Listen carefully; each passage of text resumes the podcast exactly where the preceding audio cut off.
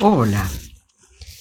Voy a contarte un cuento que escribió Gustavo Roldán y se llama Cruel historia de un pobre lobo hambriento. Y cuentos a los pichones de la gente. ¿Les gustan los cuentos? preguntó el piojo. Muchísimo. ¿Usted no aprendió ninguno? Uf, un montón. Don Sapo, cuéntenos alguno, pidió entusiasmada la corzuela. Les voy a contar uno que pasa en un bosque. Resulta que había una niñita que se llamaba Caperucita Roja y que iba por medio del bosque a visitar a su abuelita iba con una canasta llena de riquísimas empanadas que le había dado su mamá. ¿Y su mamá le había mandado por el medio del bosque? preguntó la paloma. Sí, y como Caperucita era muy obediente, más que obediente, me parece otra cosa, dijo el quiriquincho. Bueno, la cuestión es que iba con la canasta llena de riquísimas empanadas. Uy, se me hace agua la boca, dijo el yaguareté. ¿Usted también piensa en esas empanadas? preguntó el monito. No, no, se relamió el yaguareté. Pienso en esa niñita tan tiernita no interrumpan que sigue el cuento, dijo el sapo, y poniendo voz de asustar, continuó la historia. Cuando Caperucita estaba en medio del bosque, se le apareció un lobo enorme hambriento. Es un cuento de miedo. ¡Qué lindo! dijo el piojo saltando en la cabeza del ñandú. A los que tenemos patas largas nos gustan los cuentos de miedo. Bueno, decía que entonces le apareció a Caperucita un lobo enorme, hambriento. Pobre, dijo el zorro. Sí, pobre Caperucita, dijo la pulga. No, no, aclaró el zorro. Yo digo, pobre lobo con tanta hambre. Siga contando, don Sapo. Entonces el lobo le dijo, Querida Caperucita, ¿te gustaría jugar una carrera? ¿Cómo no? dijo Caperucita, me encantan las carreras. Entonces yo me voy por este camino y tú te vas por ese otro. Tú te vas. ¿Qué es tú te vas? preguntó intrigado el piojo. No sé muy bien, dijo el sapo, pero la gente dice así. Cuando se ponen a contar un cuento, a cada rato dicen tú y vosotros. Se ve que eso les gusta.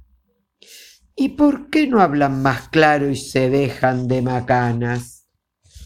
Mire, mi hijo, parece que así está escrito en esos libros de donde sacan los cuentos. Y cuando hablan, ¿también dicen esas cosas? No, ahí no. Se ve que les da por ese lado cuando escriben. Ah, bueno, no es tan grave entonces, dijo el monito. ¿Y qué pasó después? Entonces cada uno se fue por su camino hacia la casa de la abuela.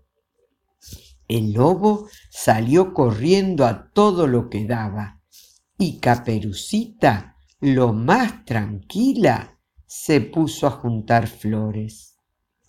Pero don Sapo, dijo el cuatí, esa caperucita era medio pavota. A mí me hubiera gustado correr esa carrera con el lobo, dijo el piojo. Seguro que le gano. Bueno, el asunto es que el lobo llegó primero. Entró a la casa y sin decir tú ni vosotros, se comió a la vieja. Pobre, dijo la corzuela. Sí, pobre, dijo el zorro. ¿Qué hambre tendría para comerse una vieja? Y ahí se quedó el lobo haciendo la digestión siguió el sapo, esperando a Caperucita. Y la pavota meta a juntar flores, dijo el tapir. Mejor, dijo el jaguarete, déjela que se demore, así el lobo puede hacer la digestión tranquilo y después tiene hambre de nuevo y se la puede comer. Eh, don jaguarete, usted no le perdona a nadie. ¿No ve que es muy pichoncita todavía? dijo la iguana. ¿Pichoncita? No crea. Si anda corriendo carreras con el lobo, no debe ser muy pichoncita. ¿Cómo sigue la historia, don Sapo? ¿Le va bien al lobo? Caperucita juntó un ramo grande de flores del campo, de todos colores y siguió hacia la casa de su abuela. No, don Sapo, aclaró el zorro, a la casa de la abuela no. Ahora es la casa del lobo que se la ganó bien ganada. Mire que tener que comerse a la vieja para conseguir una pobre casita. Ni siquiera sé si hizo buen negocio. Bueno, la cuestión es que cuando Caperucita llegó, el lobo la estaba esperando en la cama, disfrazado de abuelita. ¿Y qué pasó? Y bueno, cuando entró, el lobo ya estaba con hambre otra vez y se la tragó de un solo bocado. ¿De un solo bocado? ¡Pobre! dijo el zorro. Sí, pobre caperucita, dijo la paloma. No, no, Pobre lobo, el hambre que tendría para comer tan apurado. Y después don Sapo, nada, ahí terminó la historia. ¿Y esos cuentos les cuentan a los pichones de la gente? ¿No son un poco crueles?